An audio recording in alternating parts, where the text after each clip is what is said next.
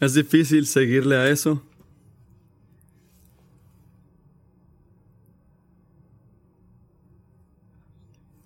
Puedo decir que esta es una camisa roja que se frizó en el camino al carro. Puede que sea más roja ya que termine de predicar.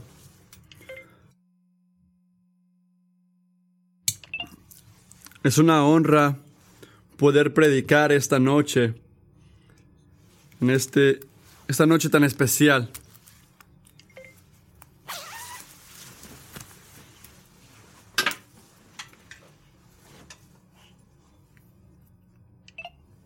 Gracias por todos los que están aquí hoy visitando. ¿Han notado que, basado en cómo conocemos a la gente, informa la manera que les respondemos y nos relacionamos con ellos? Así que aunque intentamos tratar a todos igual, con el mismo respeto, con la misma dignidad, no no nos relacionamos con todos igual. La relación que tú tienes con tu hermano, tu hijo, tu mejor amigo, es muy diferente que la relación que tienes con la persona que acabas de conocer o con tu dentista o alguien que te llama por teléfono. Porque tú conoces a tu amigo, a tu hijo, a tus padres y sabes que ellos te aman y te quieren y mientras los conoces más, aprendes a tratarlos de maneras diferentes, a abrirte de una manera que no lo haces con un extraño. En algún punto estás dispuesto a amarlos al punto de sacrificarte. También es porque sabes la intención de esa persona que te llama, que no los confías y que no te importan mucho sus sentimientos y que no compartes tu vida con un extraño por teléfono. Basado a lo que conoces a alguien, en serio conoces a alguien, informa la manera en que le respondemos y que nos relacionamos con ellos. Y lo que vamos a ver hoy es que eso también es verdad de Jesús. Quien creemos que Jesús sea, quien creemos que es Jesús, este niño que nació esta noche, un niño que se nos dio, quien creemos que es Jesús, informa nuestra respuesta a Él y será evidencia por la, por la naturaleza de nuestra relación con Él. Si en verdad creemos que Jesús es el Hijo de Dios, el que redime, nuestra respuesta va a ser obediencia, alabanza, gozo. Si no tienes esa relación, si no has dado tu vida a Cristo, el Mesías, el Salvador de este mundo, probablemente vas a ser crítico de Él. No te va a importar mucho. Está, va a estar en rebelión contra Él. Así que quien creemos que es Jesús informa nuestra respuesta y será evidencia por la naturaleza de nuestra relación con Él. Nuestros versículos, el pasaje de hoy es de Mateo 16. Si tienes una Biblia, te invito a que abras a esa área. Vamos a leer en Mateo 16, versículos 13 al 17. Y aquí Jesús está viajando mucho con sus discípulos. Está yendo de región en región, enseñando, haciendo muchos milagros.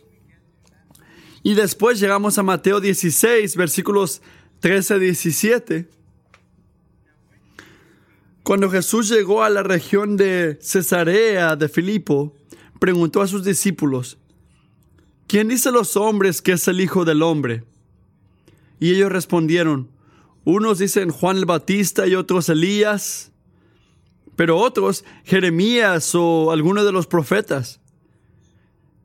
¿Y ustedes? ¿Quién dicen que soy yo? les preguntó Jesús. Simón Pedro respondió, Tú eres el Cristo, el Hijo del Dios viviente.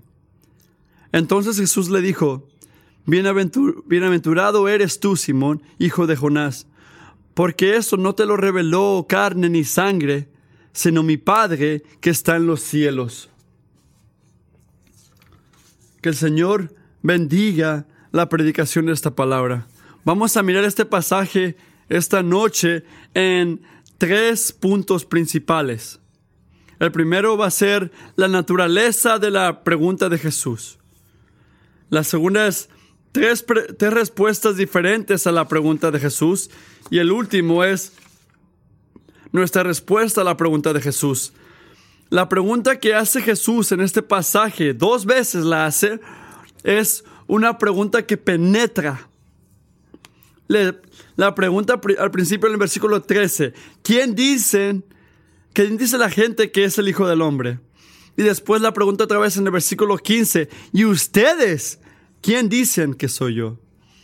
Y mientras consideramos esta pregunta, tenemos que preguntarnos, ¿por qué Jesús está haciendo esta pregunta? ¿Por qué le importa la respuesta a esta pregunta? ¿Y qué está preguntando? De lo que podemos estar seguros es que Jesús no preguntó esto porque quería escuchar cómo era su puesto en el liderazgo religioso. A él no le importaba escuchar cuánto lo, le, gustaba a la gente, qué popular era con la gente, con los discípulos. Sabes, Jesús no vino al hombre.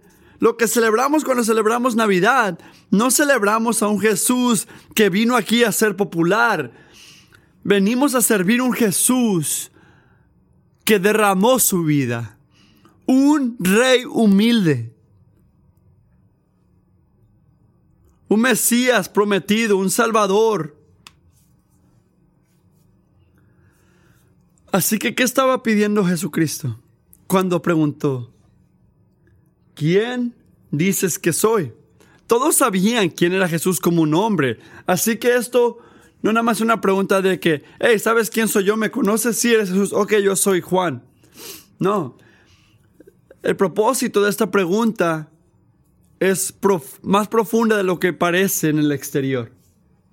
Lo que estaba preguntando, les estaba preguntando, ¿tú sabes quién soy verdaderamente? Se te ha revelado a ti que yo soy el Cristo, el Mesías, enviado por el Padre para redimir un pueblo. Tú me reconoces como tu Salvador. Tú me reconoces como Rey. ¿Estás dispuesto a negarte a ti mismo y vivir para mí? Esto y mucho más está en esta pregunta. ¿Quién dices que soy yo?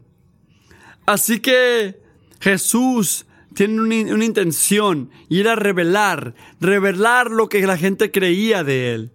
Y lo que decían en este momento, últimamente aprobaba o iba contra su relación con él. Las últimas cuatro semanas hemos pasado por una serie que se llama Miren al, a la oveja, al cordero, y miramos a Madeo 1 y 2, y mientras lo miramos cuidadosamente a la historia que nos llevaba al nacimiento de Jesús y unas unos versículos a su vida, vimos a corazones revelados, miramos diferentes respuestas a Jesús basado a quien diferente gente pensaba quién era Jesús. Primero estaban los sabios que vinieron del este vinieron a Jerusalén preguntando del nacimiento de Jesús y fue claro que había revelación que se les dio a estos hombres. Alguien ponga su teléfono en mute, por favor. Y miramos en Mateo 1 y 2, ¿dónde está ese que nació rey de los judíos? y vemos su respuesta cuando miraron a Jesús al principio. En Mateo 2.11 dice, y, yendo...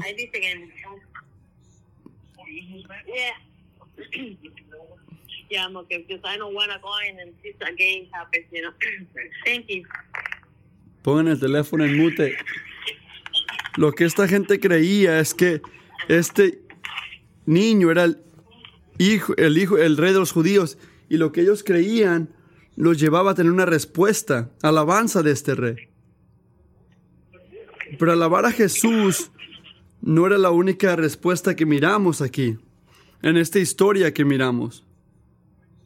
Cuando el rey Herodes escuchó de este rey que nació, no se impresionó, porque lo que Herodes sabía de Jesús era que este nuevo rey era un peligro a él y a su reino.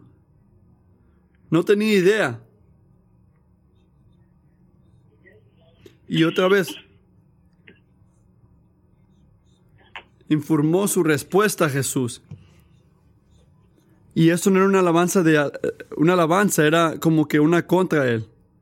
Y leemos en Mateo 2.16, y Herodes al ver al verse burlado de los sabios se enfureció en gran manera y mandó a matar a todos los niños que habían en Belén y en todos sus alrededores de dos años para abajo, según el tiempo que había averiguado de los sabios. Otra vez, su respuesta a Jesús era evidencia de lo que él creía que era Jesús. Nuestra respuesta a esta pregunta, ¿quién dices que soy? siempre va a ser evidencia de cómo respondemos a Jesús de cómo nos relacionamos con Jesús.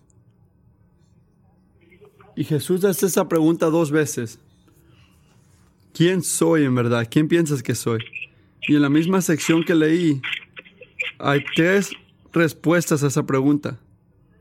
La primera respuesta viene de la gente. La primera pregunta que hizo Jesús es, ¿quién dice la gente que soy yo? No sé, aunque no sabemos quién era la gente o quién era la gente que estaba aquí, podemos estar seguros de que esta es la gente que seguía a Jesús. Siempre había gente siguiéndolo y escuchándolo. Y mirando todos los milagros que él hacía. Y esta gente les llamaba más la atención los milagros que hacía Jesús que lo que les interesaba que Él sea su liberador, su salvador. La respuesta a quién es Jesús abre algunos ojos. Algunos dicen Juan el Batista, otros Elías, otros Jeremías o alguno de los profetas. Y ahora su respuesta es, y está alineada con las expectativas que habían en Israel en ese tiempo. Viniendo de viejos testamentos, de un gran profeta que iba a venir, pero lo que es claro de su respuesta es que ellos no sabían quién era Jesús. Si sabían, lo hubieran dicho. No conocían ni sabían que Jesús era el Mesías prometido, que era el Hijo de Dios que vino a reconciliar a los pecadores. El que está tosiendo tiene su teléfono, no lo tiene su teléfono en mute. Así que si estás tosiendo, tienes tos, no tienes tu teléfono en mute, ponle en mute por favor. La respuesta de Jesús. ¿Cuál es la respuesta de la gente que no quería, que creía que Jesús era el Mesías? Y creo que la respuesta la vemos en Mateo 27. Cuando Jesús se lo presentaron ante Piloto para hablarle a la gente que estaba ahí. Y les dijo esto. ¿A cuál de los dos quieren que les suelte? Ellos respondieron a Barrabas. Ellos respondieron a Barrabas. Pilato les dijo, ¿qué haré entonces con Jesús, llamado el Cristo? Se han crucificado, dijeron todos. Se ha crucificado. Y Pilato preguntó, ¿por qué? ¿Qué mal ha hecho? Pero ellos gritaban aún más, se ha crucificado.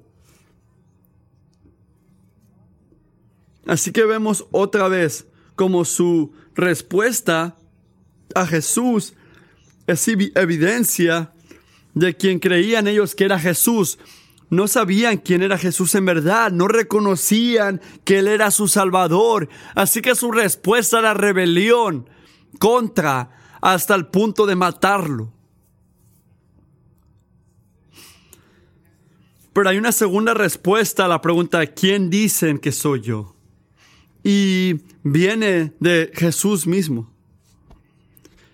Y está en la primera pregunta que hace. En el versículo 3 él dice, ¿quién dicen los hombres que es el Hijo del Hombre? ¿Quién dice la gente que es el, el Hijo del Hombre? Jesús les dio una señal les dijo quién era al hacer la pregunta en esa manera específica. El Hijo del Hombre es la, designación que se daba a sí mismo, que hablaba del verdadero significado de su identidad, como el siervo que vino a perdonar a gente pecaminosa como nosotros, el siervo que sufría que su muerte y resurrección va a redimir su pueblo. Y como el Rey glorioso y juez que va a regresar a establecer el reino de Dios en esta tierra. Y leímos del Hijo del Hombre en el libro de Daniel.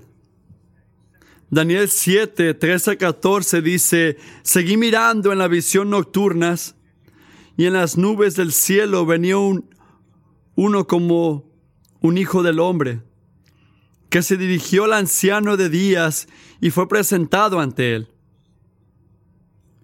Y le fue dado dominio, gloria y reino para que todos los pueblos, naciones y lenguas le servirán. Su dominio es un dominio eterno que nunca pasará y su reino uno que, será, que no será destruido.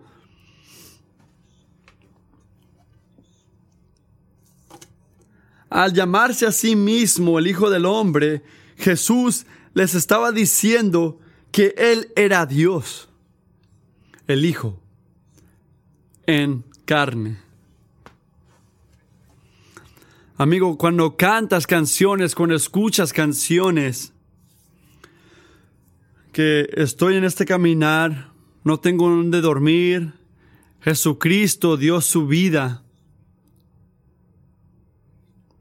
Tienes que saber que no estás cantando sobre un bebé sin esperanza que debería de dar lástima porque nació en una, en una granja.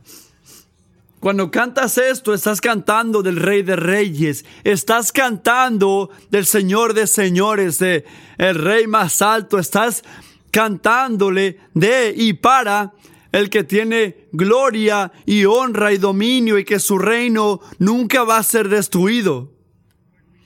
Cuando cantamos de Jesús, hasta el bebé Jesús Vamos a hacer bien al hacer como los sabios, arrodillarnos y alabarlo a Él. Y en la misma manera cuando lees la historia de Navidad mañana como una familia, recuerda, recuerda quién estás adorando, de quién estás leyendo. No estás leyendo de un bebé pobrecito. No pienses en esto, ay, pobrecito. Piensa en esto. Qué bebé glorioso, exaltado Dios. Porque eso es quien era y quién es y quién va a ser hasta la eternidad. Cuando Jesús estaba ahí, cuando los sabios lo encontraron, Él estaba siendo el Rey glorioso de todo. Y hay una tercera respuesta de esta pregunta, ¿quién dicen que soy? Y esto es basado en la pregunta que se le hizo a los discípulos de Jesús cuando dijo, ¿quién dicen ustedes que soy yo? Y la respuesta vino de Pedro. Miren el versículo 15. Tú eres el Cristo, el Hijo del Dios viviente. Y me, hace, me da ganas de gritar, sí, Pedro, sí, tienes toda la razón, entendiste este es quien es Jesús, es el Cristo, el Dios viviente. Él es el Mesías prometido, el Salvador del mundo. Y ahí Pedro enseñó que él sabía exactamente quién era este Jesús. Él no era uno de los profetas, él era Jesús, el Hijo del Dios viviente. Y aunque pensamos, bueno, él sabía esto porque él sabía todas las profecías del Viejo Testamento y estaba cerca de Jesús, no es verdad. Había mucha gente que sabía esas profecías y que miraban a Jesús y no creían. Así que la pregunta es, ¿por qué creyó Pedro? Y Jesús nos dio la respuesta ahí en el versículo 17. Bienaventurado eres Simón, hijo de Jonás, porque esto no te lo reveló carne ni sangre, sino mi Padre que está en los cielos. Así que preguntamos, ¿qué respuesta da creyendo la verdad de Cristo? ¿Qué respuesta crió en la vida de Pedro aquí? ¿Hizo fe? ¿Alabanza?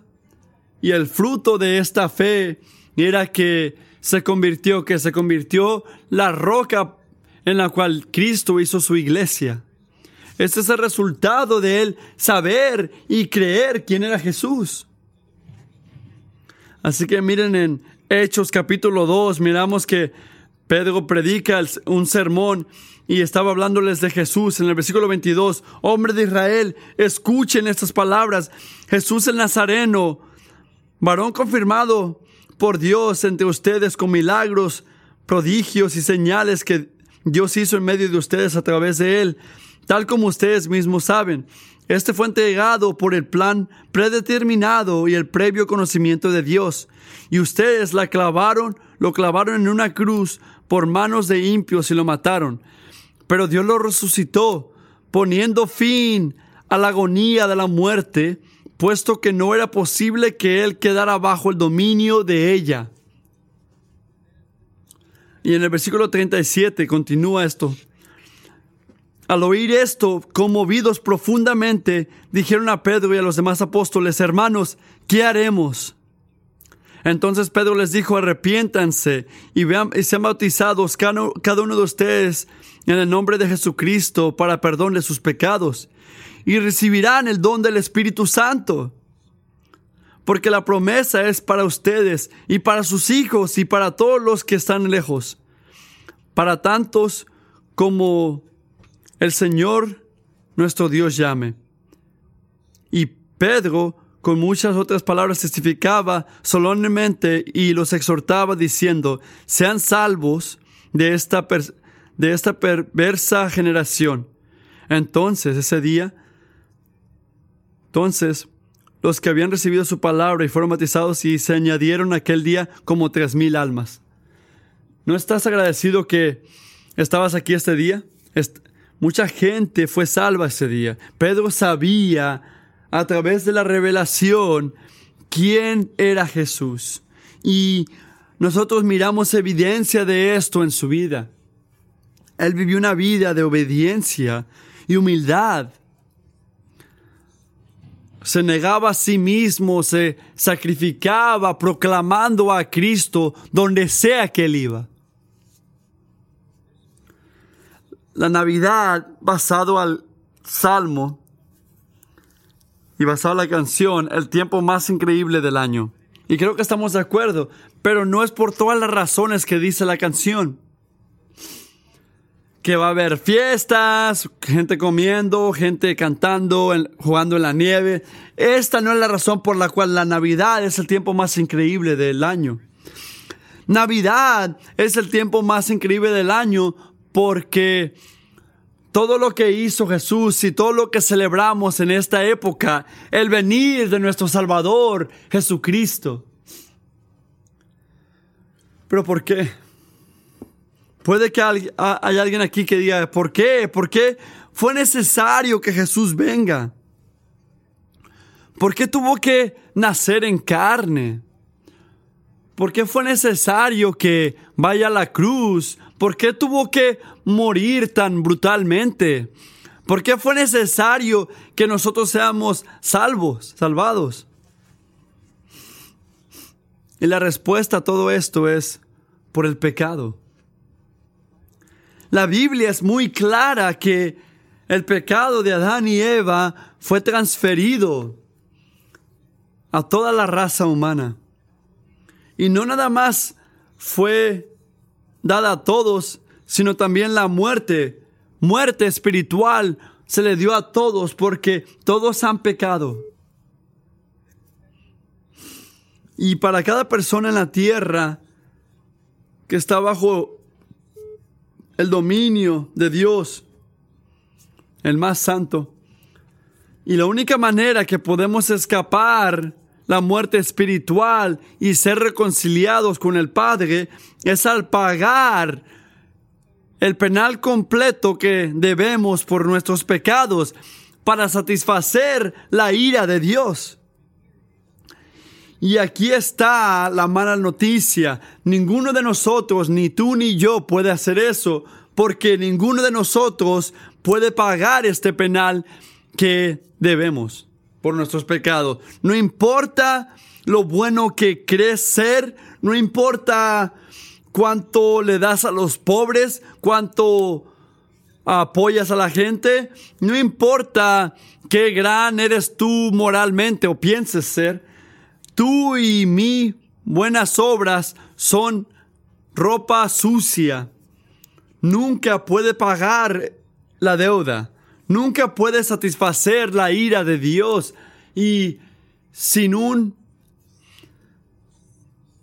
sin un sacrificio perfecto, sin pecado, estaríamos bajo el juicio de Dios para siempre.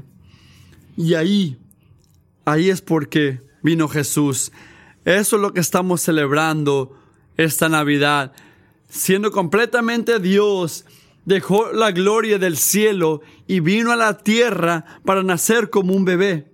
Él fue el único humano que nació sin pecado, sin una naturaleza pecaminosa, creció y vivió una vida sin pecado y obediente en su vida. Y cuando fue clavado inocentemente a esa cruz, tomó nuestros pecados, tomó todo lo que merecíamos ante sí mismo y pagó, pagó el precio más alto, su vida, para que seamos perdonados por nuestros pecados y podamos ser reconciliados con el Padre. Cuando tú pienses en Jesús esta Navidad, piensa en eso. Por eso vino. Porque tú y yo estaríamos muertos espiritualmente, muertos para siempre, sin el sacrificio de Cristo por nosotros.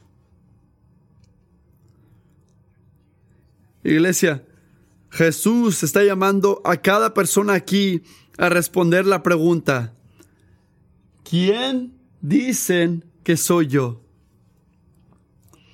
Con todo lo que significa, ¿tú crees que yo soy Cristo, el Mesías?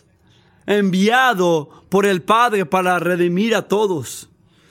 Me reconoces como Salvador, me reconoces como Rey de tu vida y estás dispuesto a negarte a ti mismo, obedecerte a mí y vivir solamente para mí. Y tenemos que responder eso. Y si tú respondes afirmando esto, yo alabo a Dios por esto. Y quiero decirte a ti que mires cuidadosamente a tu vida y que busques la evidencia que apoye esta confesión. Porque como hemos visto, quien pensamos que es Jesús, quien creemos que es, va a ser evidente en nuestra respuesta a Él y la naturaleza de nuestra relación con Él. Tu vida refleja fruto. La evidencia de una vida derramada a Jesús. Tu vida es marcada con obediencia gozosa a Cristo. Estás creciendo en santidad. Estás atesorando a Jesús en tu vida. Si tu respuesta es sí, no perfecto, obviamente no va a ser perfecto para nadie, pero intentando, caminando hacia eso. Entonces alabo a Jesús contigo. Pero si dices sí a la respuesta a la pregunta de quién es Jesús, entonces tu vida es marcada con fruto y tu vida es marcada con fruto que va contra porque vives para ti mismo o porque estás contra Dios o su obra o vives en ira o enojo hacia Dios. Quiero decirte esto hoy, que vayas a Dios y arrepiéntete humildemente. Pídele que te perdone, que te ayude a enseñar el fruto que es consistente con tu profesión de fe. Él quiere, iglesia, ayudarnos. Él quiere ayudarnos. Él dio su vida por nosotros. Él vino por esto. Él vino para que seamos perdonados y que podamos vivir vidas que honren y glorifiquen su nombre. Así que si eres un verdadero cristiano y miras tu vida y no ves fruto que está consistente con tu confesión, ven a Jesús y pídele que te perdone y pídele que te ayude, que tengas fruto, que puedas producir fruto en tu vida que está consistente con tu profesión. Si no puedes decirlo honestamente que Jesús es el Salvador y el Rey de tu vida, tengo buena noticia para ti. La salvación está disponible para ti en Jesús. Si tú confesas tus pecados y pones tu fe en la obra de Cristo, creyendo que Él pagó con su vida para que tú seas perdonado, y si deseas vivir para Él en obediencia al darle la espalda a tus propios deseos, vas a estar reconciliado con Dios un regalo que está sobre todo regalo. Cualquier regalo que has recibido, cualquier regalo que vas a recibir, ese es el mejor regalo de todos. Si este eres tú, te pido que hables con un amigo este, de Dios, un cristiano o un pastor. Es lo más importante que puedes hacer en tu vida. Enterarte de quién es Jesús y después derramar tu vida a su reino. Si quieres saber lo que significa ser cristiano o cómo ser cristiano, bien habla conmigo después, después de este servicio. Mañana es Navidad, iglesia. Y aunque el día va a estar lleno de los gozos de regalos, risas, comida, yo pido que para cada uno de nosotros, que su gozo principal mañana y su gozo primordial sea en celebrar el regalo y gracia de Jesucristo que vino del cielo a la tierra para nacer y convertirse en nuestro Salvador. Que sigamos creciendo en atesorando a Cristo mañana y cada día de nuestras vidas. Que así sea. Amén. Vamos a orar.